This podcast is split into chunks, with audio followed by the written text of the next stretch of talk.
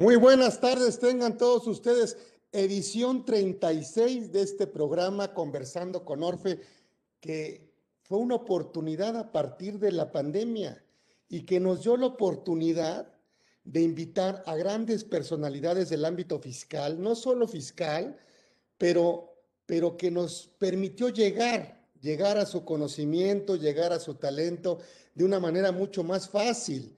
Y antes no lo podíamos hacer, entonces no, no como dice el presidente, pero sí fue una oportunidad para nosotros eh, atraer, atraer a las grandes fiscalistas, a los grandes fiscalistas.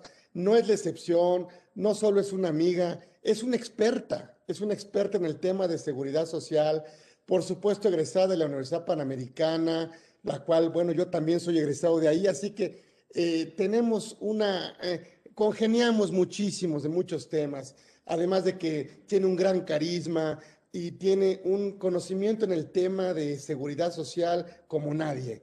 No porque es mujer, aquí no invitamos por el género, aquí invitamos por la capacidad. Y no viene como invitada, viene como anfitriona a este programa 36 que hemos preparado para ustedes en este tema de outsourcing, de esta reforma que es inminente que se vaya a dar y que necesitamos prepararnos, por supuesto, a partir de ahora, y que hay temas eh, que a lo mejor hemos dejado a un lado, hemos dejado a un lado para entender, y yo me permití invitar a Norma Arzate, la licenciada Norma Arzate, que a cual aprecio, respeto y le agradezco que con su generosidad acepte estar con nosotros en este espacio para platicarnos esas implicaciones que cuando me platica yo digo, me pongo medio nervioso y digo, eh, ¿qué estamos haciendo a partir de ahora? Y entonces digo, híjole, pues vamos a escucharla, vamos a agarrar el lápiz, vamos a apuntar y vamos a, a aprender. Y hoy tenemos clase y es gratuita. Entonces, yo agradezco muchísimo que estén con nosotros en este programa y le agradezco mucho a Norma que esté que esté con nosotros y que haya aceptado muy generosamente eh, adornarnos este espacio que hemos creado para ella el día de hoy de una hora, no sé, un poquito menos, pero ojalá nos pueda dar eh, este tiempo y este conocimiento y este talento que, que ella tiene y que además, bueno, que además compartimos una amistad especial. Gracias, que como te digo, Minormux, eh, gracias por estar aquí, gracias por estar aquí en tu casa y por darnos este espacio que por supuesto valoraremos y apreciaremos muchísimo. Y pues no me queda más que decirte, pues gracias, gracias por estar aquí en este espacio conversando con Orfe. Y estamos en YouTube en vivo y estamos con Norma Arzate, así que esto no, no lo vamos a poder cambiar, así que más nos vale mejor aprovecharla y darle la bienvenida aquí a su casa, no como invitada, sino como anfitriona. Gracias, Normilla, gracias.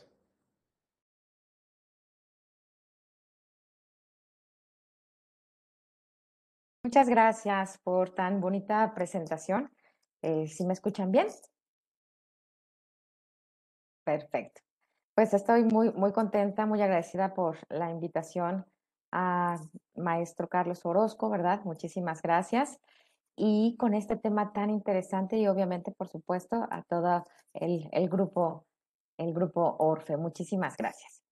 Y bueno, pues en esta, en esta charla que vamos a, a tener hoy relacionada justamente con las implicaciones en materia de seguridad social relacionadas con la iniciativa sobre la modificación al outsourcing.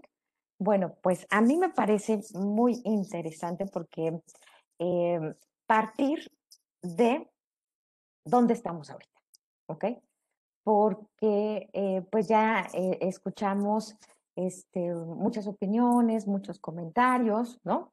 Entonces, eh, yo quisiera partir un poquito de donde estamos ahorita y, volver a hacer énfasis, eh, como lo, he hecho en, diversos foros, este, que una cuestión es el hablar de outsourcing en general y en particular hablar de aquel en el cual tenemos personal. Y entonces estamos hablando de dos supuestos diferentes que al día de hoy existen, que es la tercerización y que es el régimen de subcontratación. creo que eh, las personas que están en una subcontratación y sobre todo que no tienen duda de que a lo mejor están utilizando es el, outsourcing como para disminuir carga social, como para, bueno, ya saben en, qué situación están, ¿no? O sea, si definitivamente eh, uno está consciente que se ha utilizado eh, un poquito este, o un muchito del outsourcing eh, malo, vamos a llamarlo así, pues ya sabemos en qué, en qué situación estamos, ¿no? Pero esta, esta iniciativa de reforma, al pretender terminar de tajo con ambos, tanto con lo que podría ser el outsourcing bueno como el outsourcing malo, ¿verdad? Como se ha dicho mucho en relación con, que, con, con el colesterol. Entonces, eh, pues aquí habría, yo creo que quienes eh, también deberían de preocuparse por saber cómo están son aquellos que creen que tienen un outsourcing bueno y que de alguna manera les va a eh, llevar una, una implicación, ¿no? Entonces, me quiero referir en particular a lo que es el outsourcing a través de la modalidad de tercerización. Aquel en el que de manera transparente eh, la empresa contrata cinco choferes, contrata tres secretarias, seis ingenieros, ¿ok? Y entonces se está haciendo en un marco que decimos, bueno, pues es, es transparente. Yo estoy celebrando mi, un, un contrato con una empresa y esa empresa me manda a las tres secretarias, me está mandando a los cinco mensajeros, ¿no? Este, y a los choferes. Ok. Ya sé que estas personas no están contratadas por mí, sino están contratadas a través de un tercero y a ese tercero yo le pago el monto del salario que tiene el trabajador y le pago además las prestaciones legales y obviamente una comisión. Entonces decimos, bueno, eh, yo estoy celebrando así mi contrato, ¿no? Este, todo es muy transparente y entonces, ¿qué va a pasar con aquellos que están en un outsourcing, vamos a decirlo, bueno, ¿no?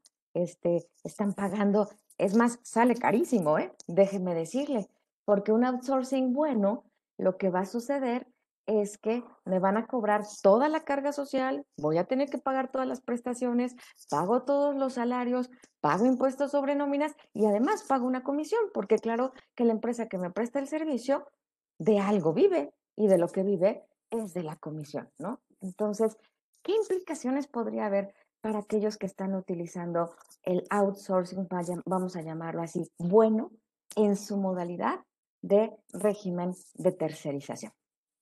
Entonces, eh, bueno, pues eh, la, iniciativa, ¿verdad? lo que señala en, el artículo 12 eh, de la Ley Federal del Trabajo, y aquí sí quiero también, perdón, nuevamente hacer una, una pausa y decir, lo que señala la Ley Federal del Trabajo siempre va a ir primero y después va a ir lo del Seguro Social y después va a ir Infonavit, ¿no? Aquí, cuando decimos qué es primero, el huevo o la gallina, ¿no? Aquí sí sabemos qué es primero.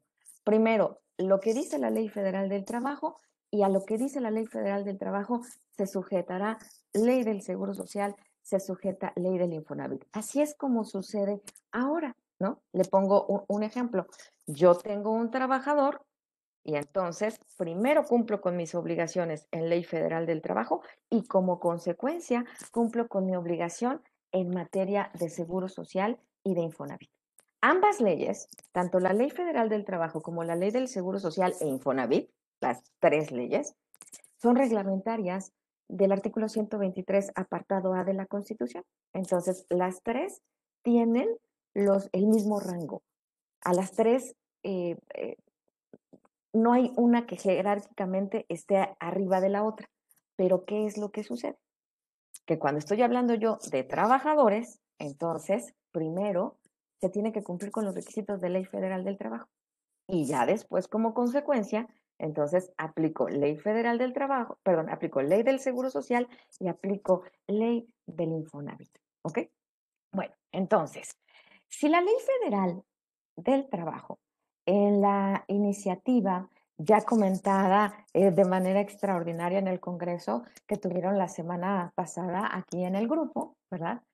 Entonces, este, si, si, la iniciativa dice que eh, va a haber una figura que subsistirá, que se llama intermediario, el cual solamente se podrá dedicar al reclutamiento, a la selección, al entrenamiento y a la capacitación, entre otros, ¿ok?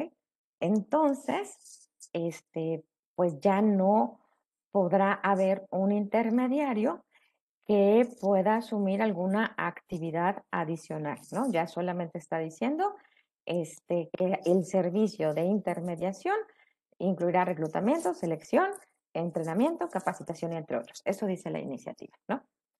Eh, el artículo 13 cuando señala se prohíbe la subcontratación de personal que consiste en que una persona física o moral proporciona o ponga a disposición trabajadores propios en beneficio de otra, aquí es cuando entonces tenemos que decir, si entrara en vigor este artículo 13 de la Ley Federal del Trabajo, como está en la iniciativa, al prohibir de manera tajante proporcionar o poner a disposición trabajadores eh, propios en beneficios de otra persona, entonces estamos hablando que la tercerización eh, definitivamente pues llega a su, a su, a, su, fin, ¿verdad?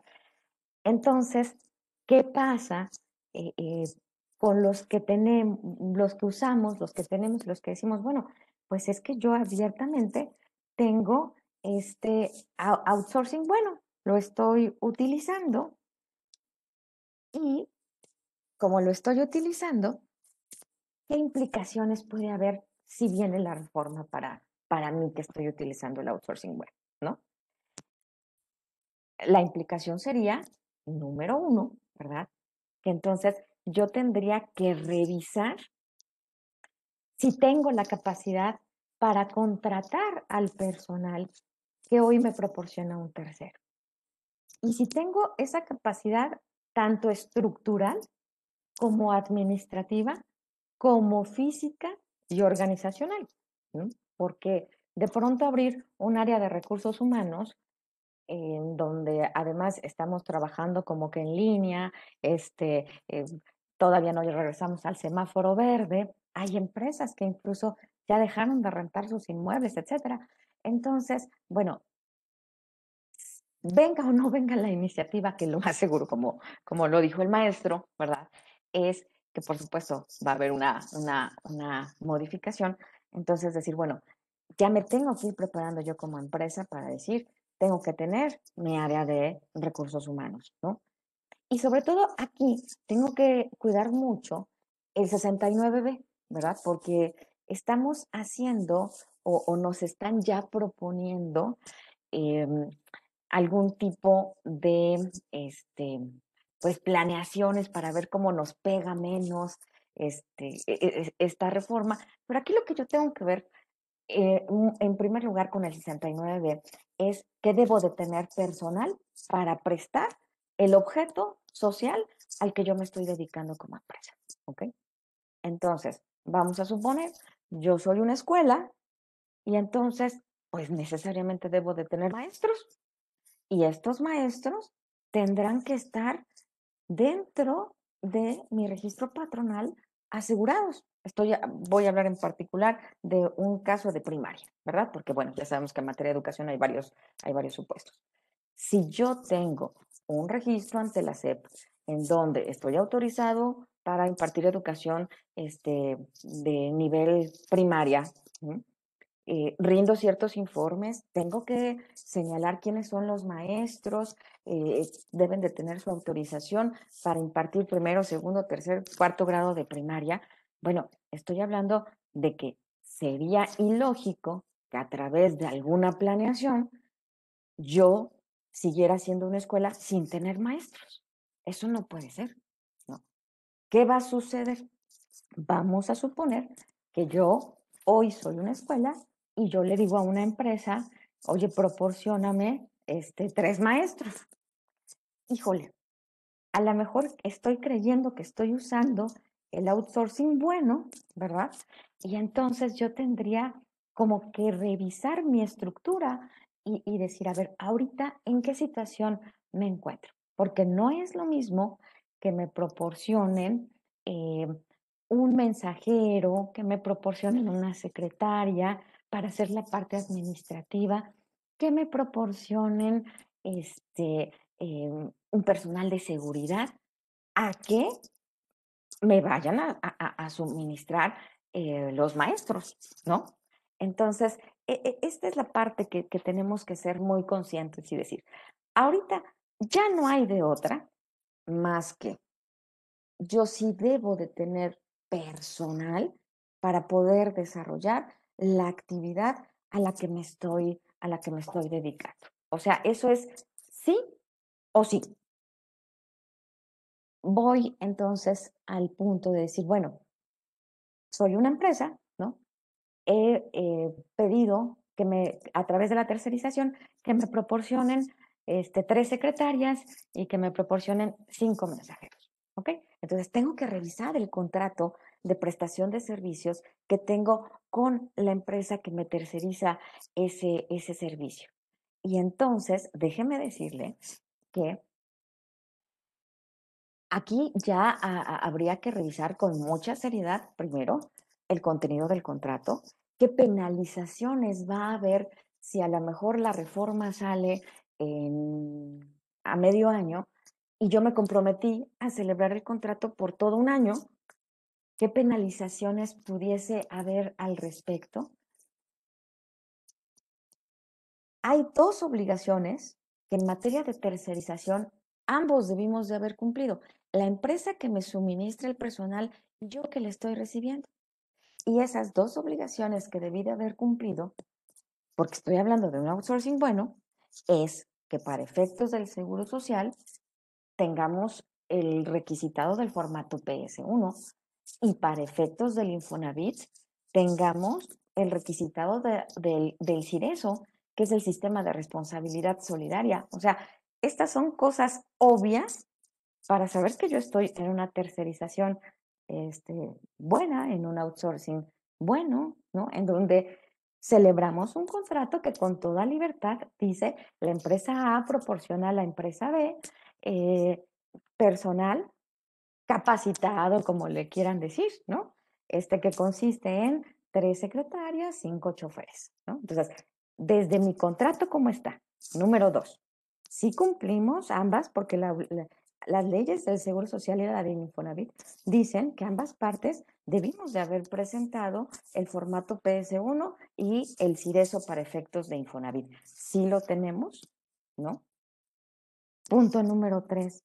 En materia de seguro social, ¿sí está correctamente clasificado el personal que yo estoy utilizando?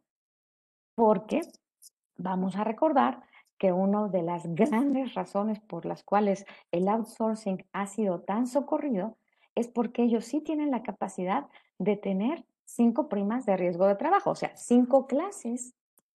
Y entonces yo tendría que verificar, ah, ok, las secretarias si han estado en clase 1, que es cuestión administrativa, y los choferes, si han estado en clase 4 o en clase 3, ¿no? Si han estado así, porque entonces eso significa que si hemos estado eh, actuando de manera correcta, ¿no?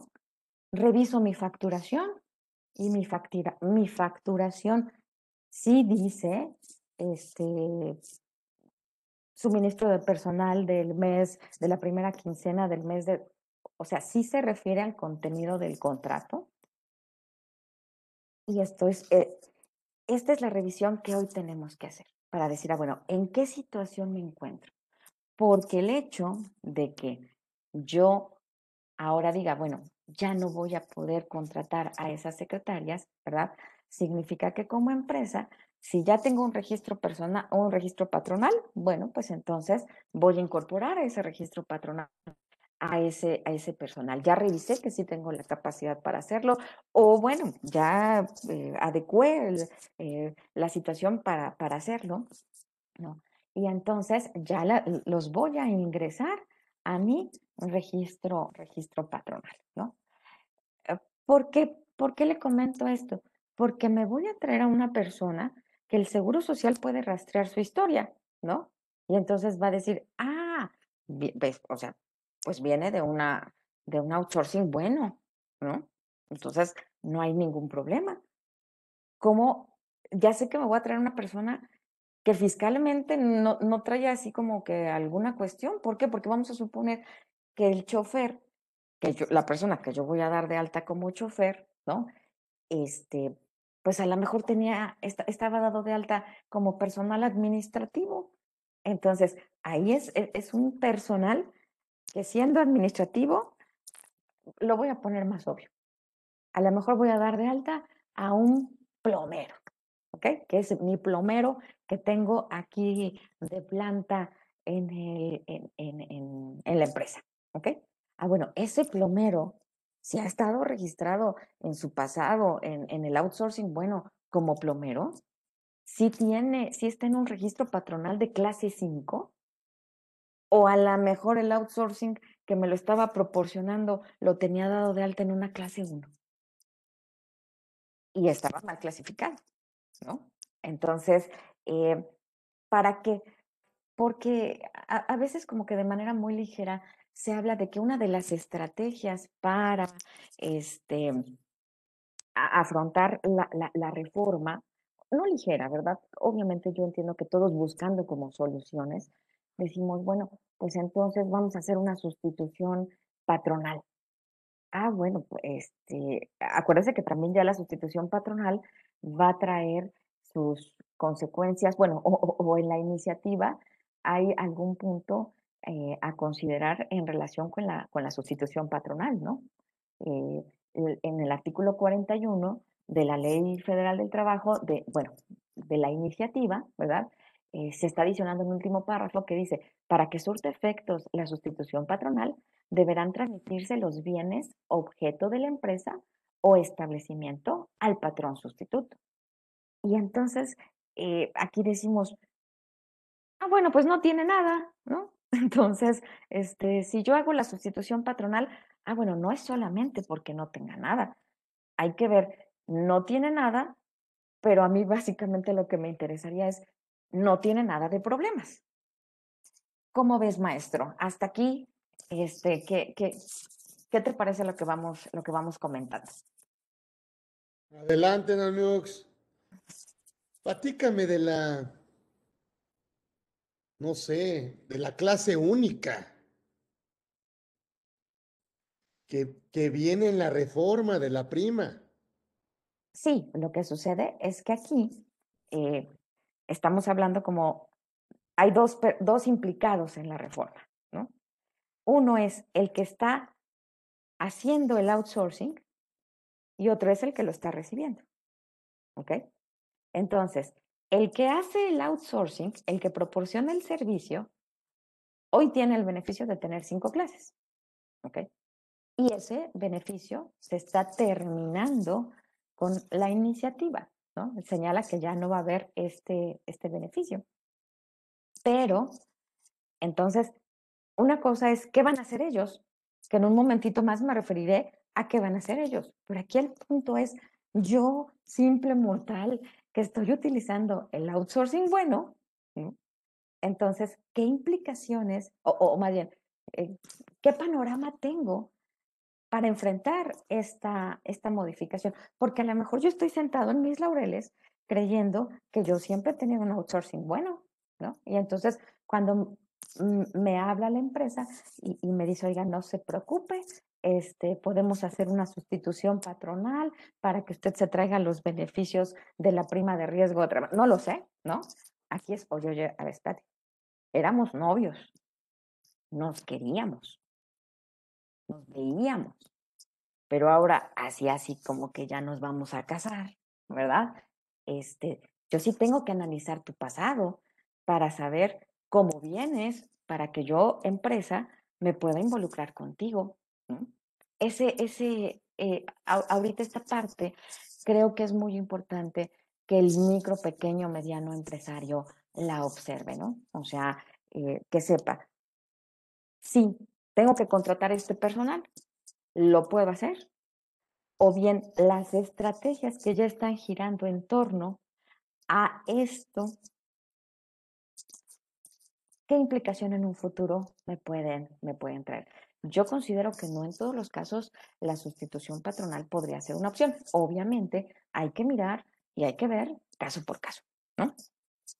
Entonces, eh, ¿qué, otro, ¿qué otro punto le, pediría yo a la empresa que tuviera en cuenta o a la persona que está usando el, el outsourcing, el outsourcing bueno, eh, también hacer un análisis y decir, bueno, si me voy a quedar con todo el personal o a lo mejor ya no, eh, por la situación de la pandemia, ya no necesito todo, todo el personal o a lo mejor hay personal que puedo trabajar bajo la nueva modalidad este, del teletrabajo y entonces sí hacer un análisis y decir, bueno, este, ¿qué, es, qué es lo que voy a, lo que voy a hacer? ¿no?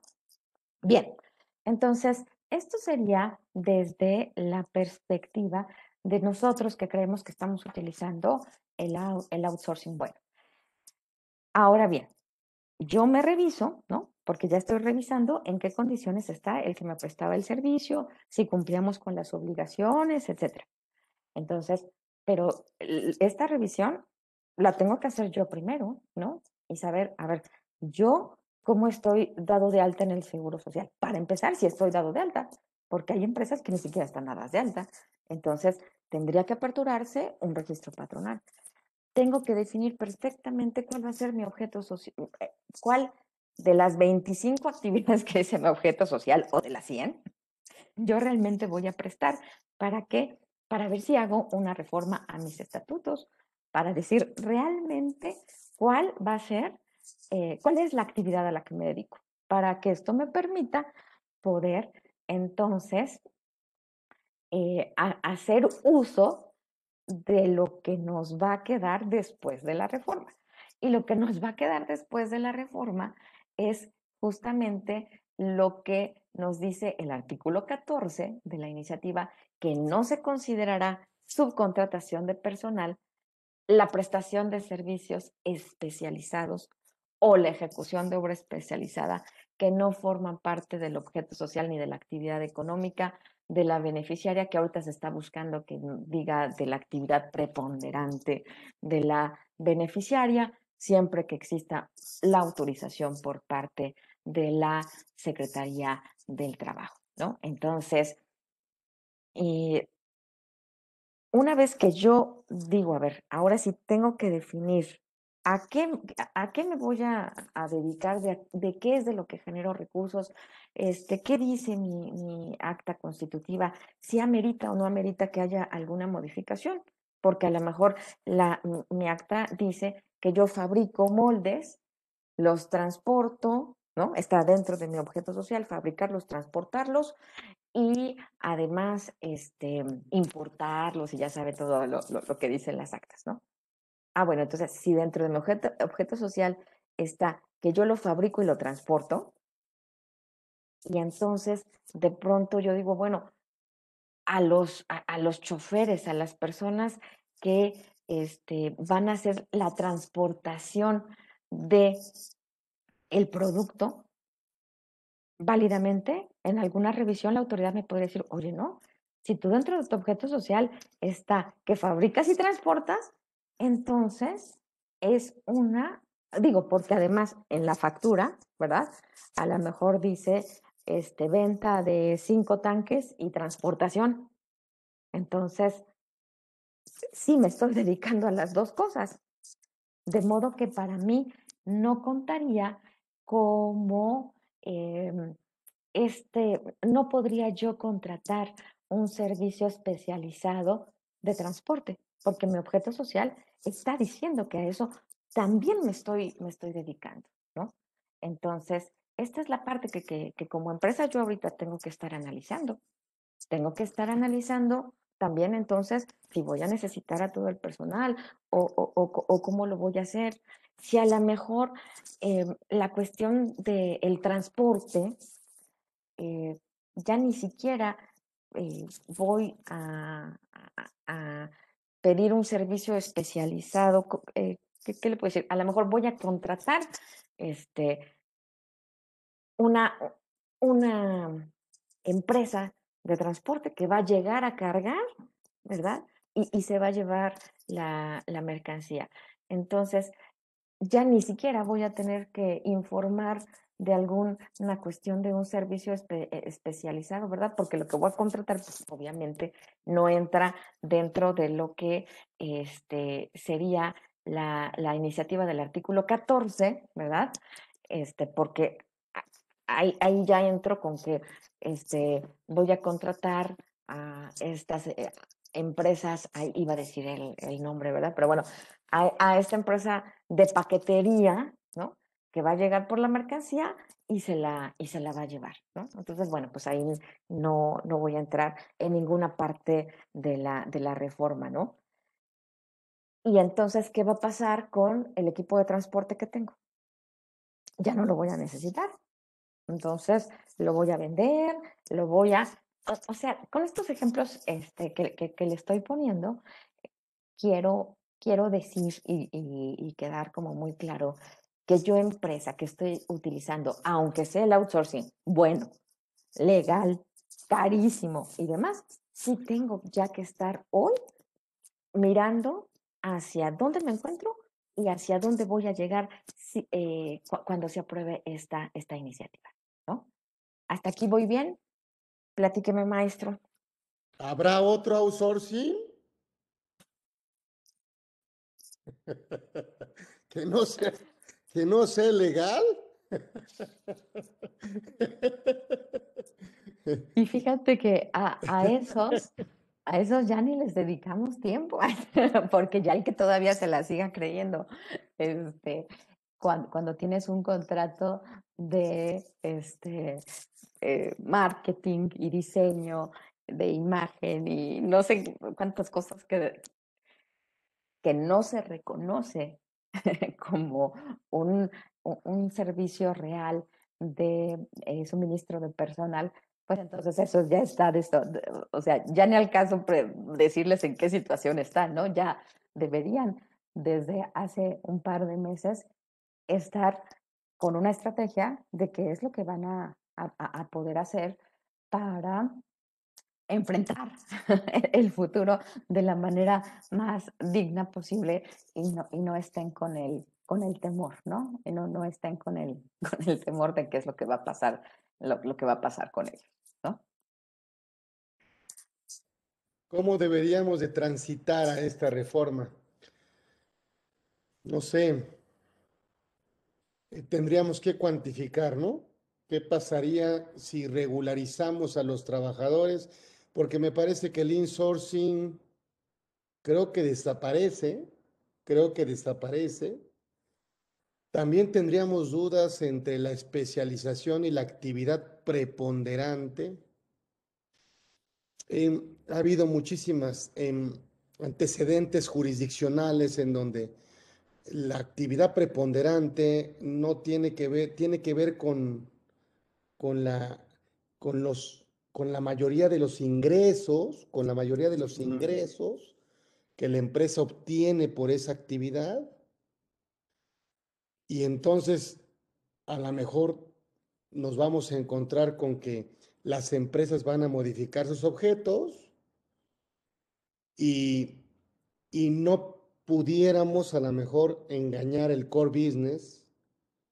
O sea que el, el, el outsourcing nuevo, porque no sería algo así, pero para entenderle, sería al margen de del core business en donde tú tienes directamente que desarrollar la actividad y no tendrías la necesidad de subcontratarla. ¿Es correcto?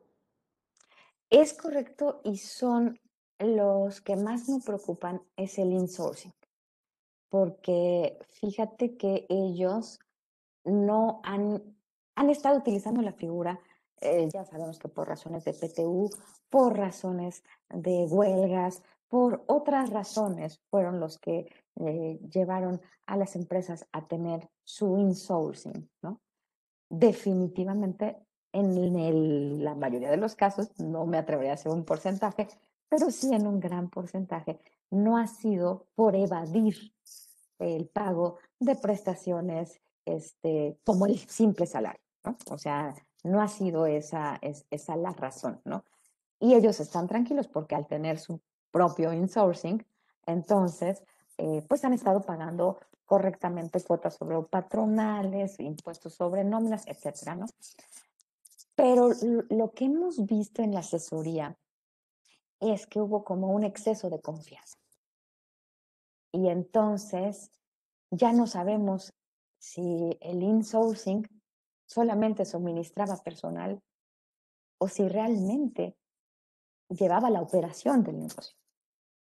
Y entonces hay que volver a armar el rompecabezas porque como somos familia, ¿verdad? Como somos del mismo grupo, corporativamente ya no sabemos ni cómo estamos. Y entonces sí hay que, que, que, que rearmar, que volver a ver las estructuras y decir, bueno, si en esta empresa yo tenía los inmuebles, en esta empresa tenía yo los negocios, los contratos, y en esta empresa tenía yo el personal, ¿no?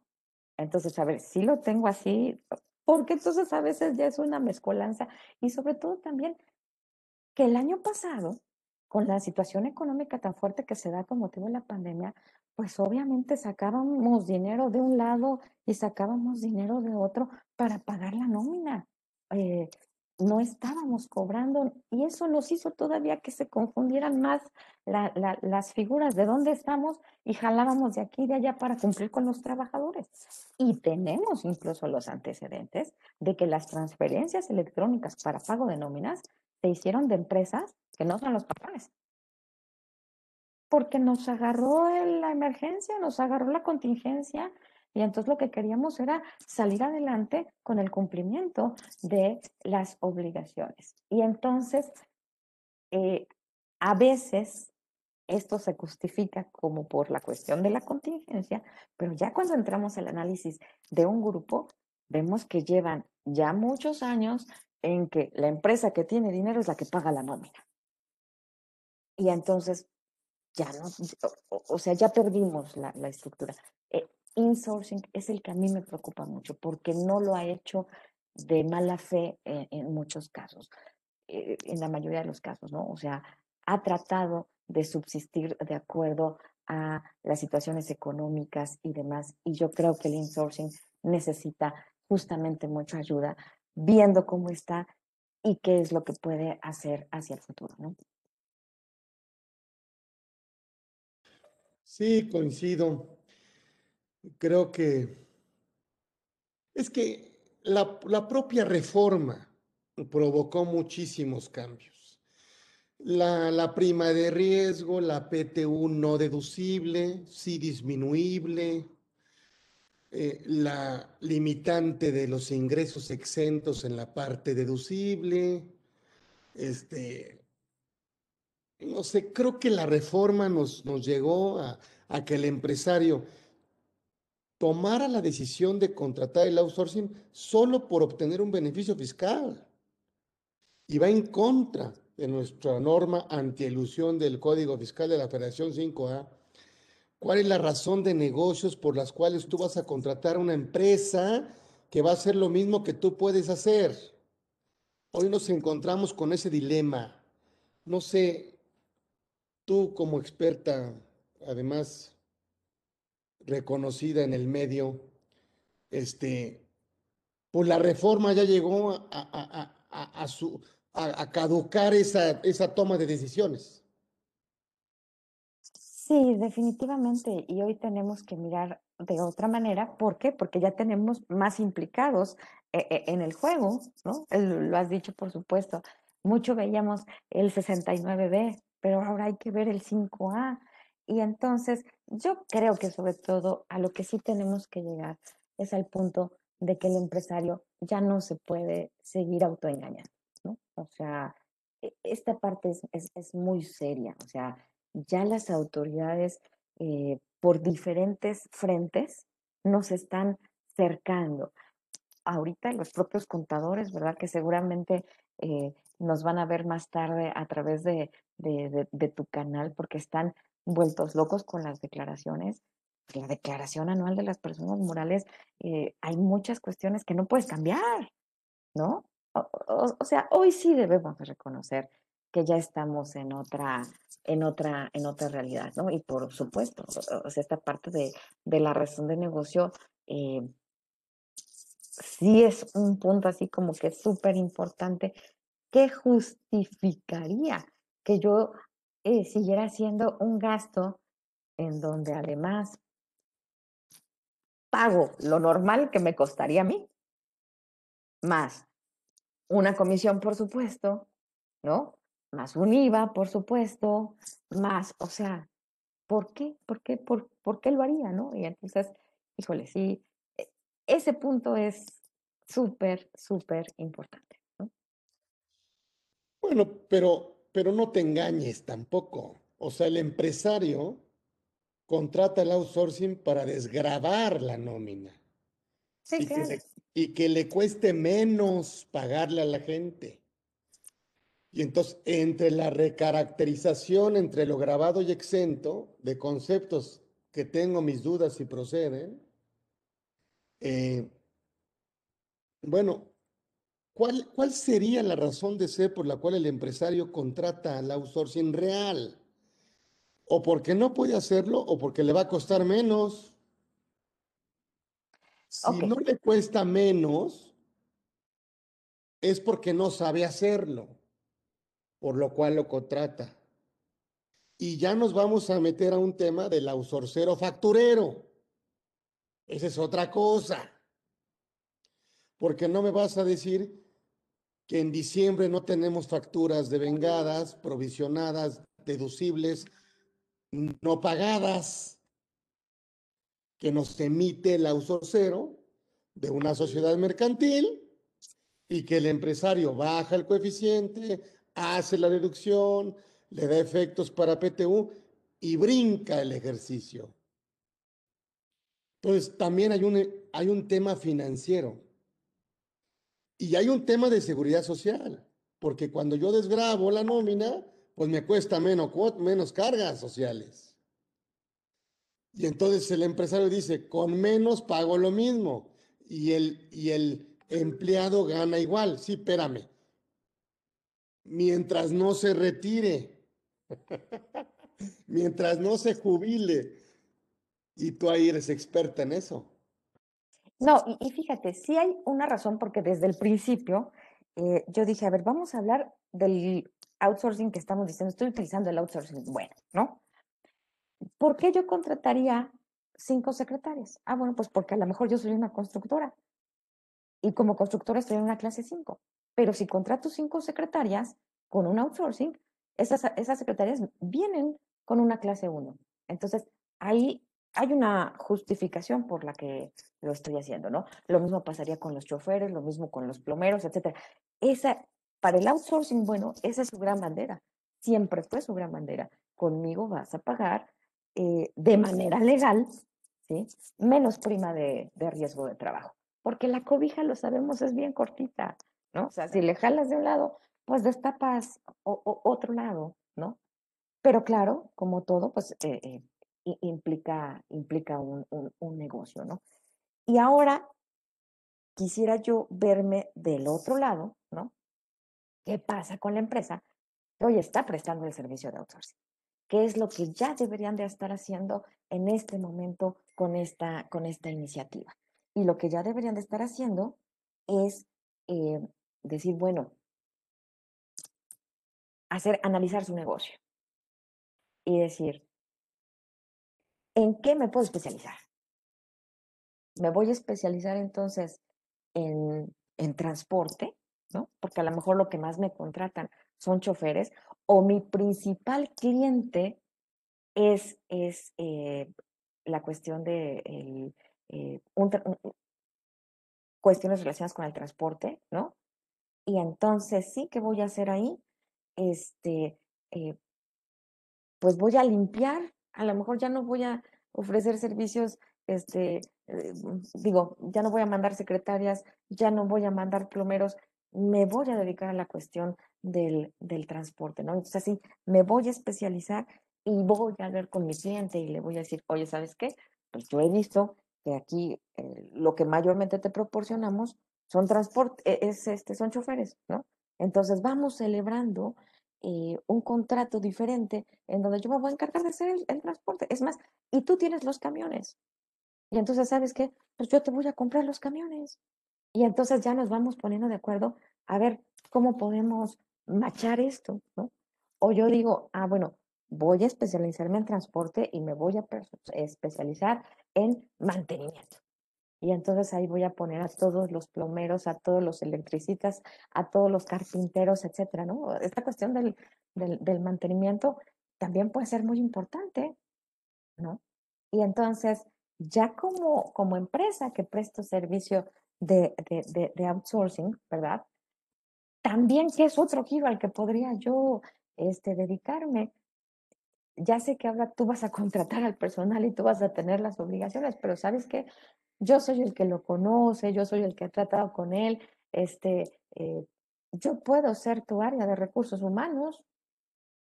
Y entonces, creo que es algo bueno eh, también que, que, debería de ir viendo el, el, el, prestador del servicio del outsourcing, ¿no? O sea, yo te voy a maquilar este, todo lo relacionado con eh, la parte administrativa de tener el personal, porque otra de las banderas eh, por las cuales contratamos un outsourcing bueno es porque como empresa no queremos esa carga administrativa de estar teniendo nosotros que la selección de personal, ¿verdad?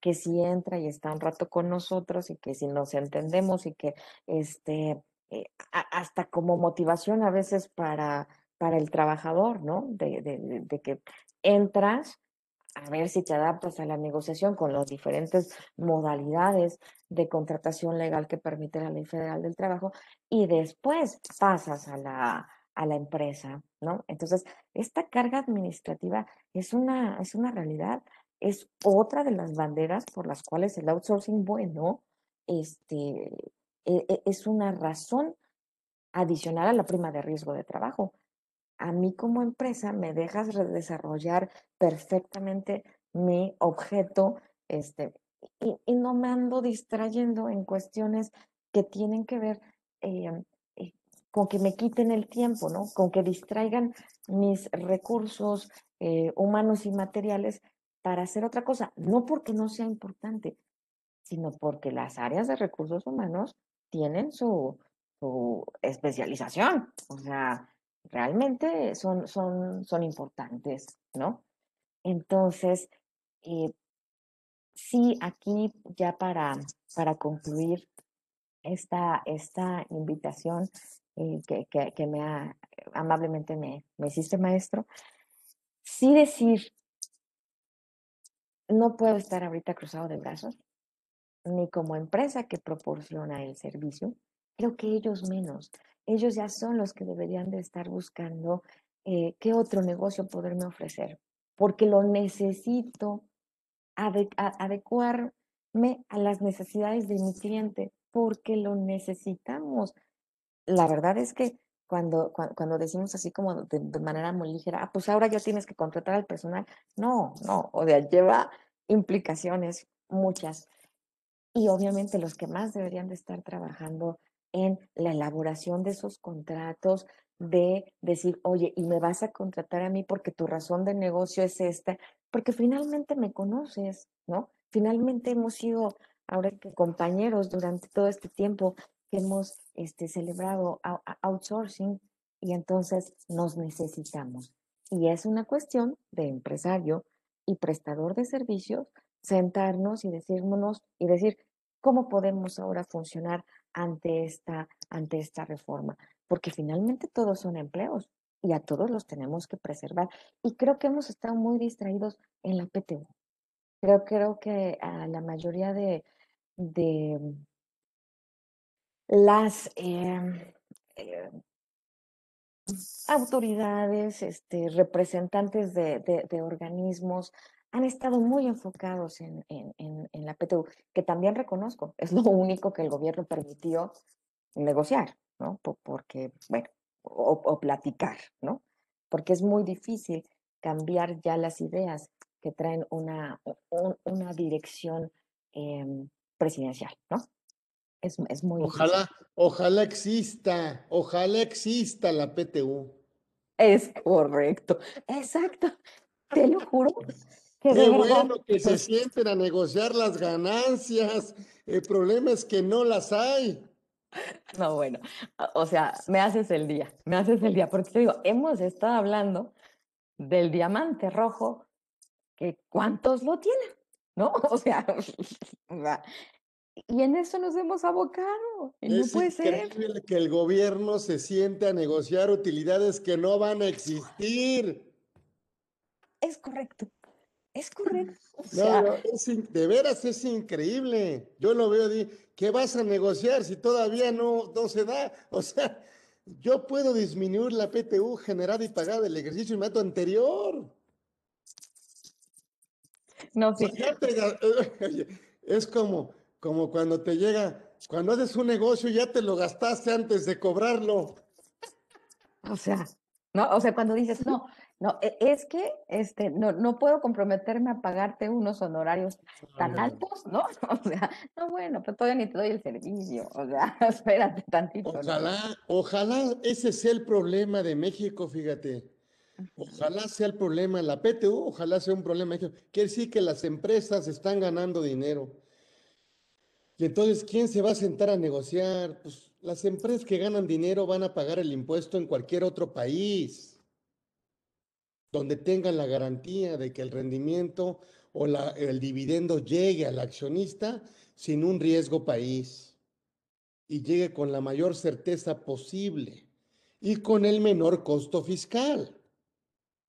Es la verdad. Entonces, a mí me extraña mucho que el gobierno se ponga a negociar cosas que a lo mejor no se dan. O sea, si no lo quiere, que lo prohíba o que lo regule, pero que no se ponga a negociar el futuro cuando pues no hemos llegado a él. Es correcto. Y, fíjate que eh, termino con, sí ha habido muchísimos grandes perdedores en esta, en esta historia, que finalmente pues han sido los, los trabajadores, ¿no? O sea, quizá no es la forma terminarlo tajantemente, no lo es, porque nunca ha sido la solución, pero sí ha sido, eh, como lo mencionabas hace rato, viendo la cuestión de las pensiones, es dramático. O sea, es, es dramática la afectación que ha habido para los trabajadores del outsourcing malo, de estrategia, del fiscal, de lo que quieras. O sea, yo creo que no nos alcanzamos a, a dimensionar. Y aquí sí es importante comentarle también a las personas que ese es uno de los grandes puntos por los cuales Seguro Social ahorita está eh, con toda la pila puesta para ver cómo se puede remediar el punto de que los trabajadores estén cotizando con salarios muy bajos, ¿no? Eh, desafortunadamente nos toca que en la administración actual del Seguro Social hay un funcionario de muy alto nivel eh, que fallece su, su esposo, ¿verdad? Y recibe pensión de salario mínimo de viudez porque este, pues, tenía este esquema abusivo, ¿no? Entonces, eh, porque esto se vive a todos los niveles, no solo a lo, o sea, quisiéramos que el outsourcing malo, este, eh, dijéramos, no afecta, no, pues a los que más afecta son a los que ganan más, o sea, no, o sea, los demás, o sea, pues no tiene como mucho caso, ¿verdad? Pero creo que ya estoy hablando de más maestro. Gracias, mi normita querida. Este, siempre es un gusto, siempre es un gusto escucharte, tu, tu talento, eh, tu carisma, pero además no, no solo eso, sino tu experiencia y tu conocimiento en el área profesional eh, siempre nos ayuda a visualizar qué es lo que nos va a pasar en el ámbito de esto. Y yo por eso te pedí que nos platicaras este tema que bueno, pues se va a dar, se va a dar sin duda, porque ya está muy, muy nego- ya está muy aterrizado, nomás están esperando prácticamente el momento, la, la, la, como dicen los políticos, fue la reforma posible en el momento adecuado. Entonces, este, muchísimas gracias. Eh, te abrimos esta, tu espacio, tu casa, para que siempre eh, estés con nosotros. De alguna manera u otra, eh, bajo este formato o el, que quieras, pero siempre que estés con nosotros para, para estar cerca y aprender. Y aprender. Eso es muy importante para nosotros. Te agradecemos mucho que hayas aceptado generosamente eh, estar con nosotros y es invaluable para nosotros como Grupo Orozco Felgueres. Gracias. Norma Arzate estuvo con nosotros y eso ya no lo podemos cambiar. le vamos a dar un tema, mira, un reconocimiento para efectos de materialidad, ¿eh?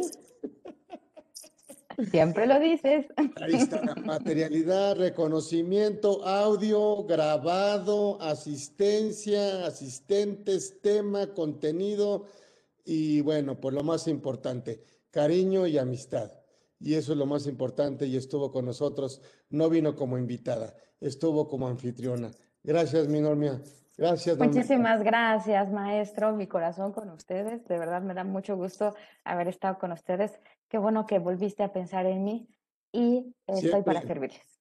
Siempre gracias y estarás aquí con nosotros eh, en, con contenido y con mucho cariño. Gracias. Gracias a los que se metieron con nosotros en YouTube. Hay muchos más.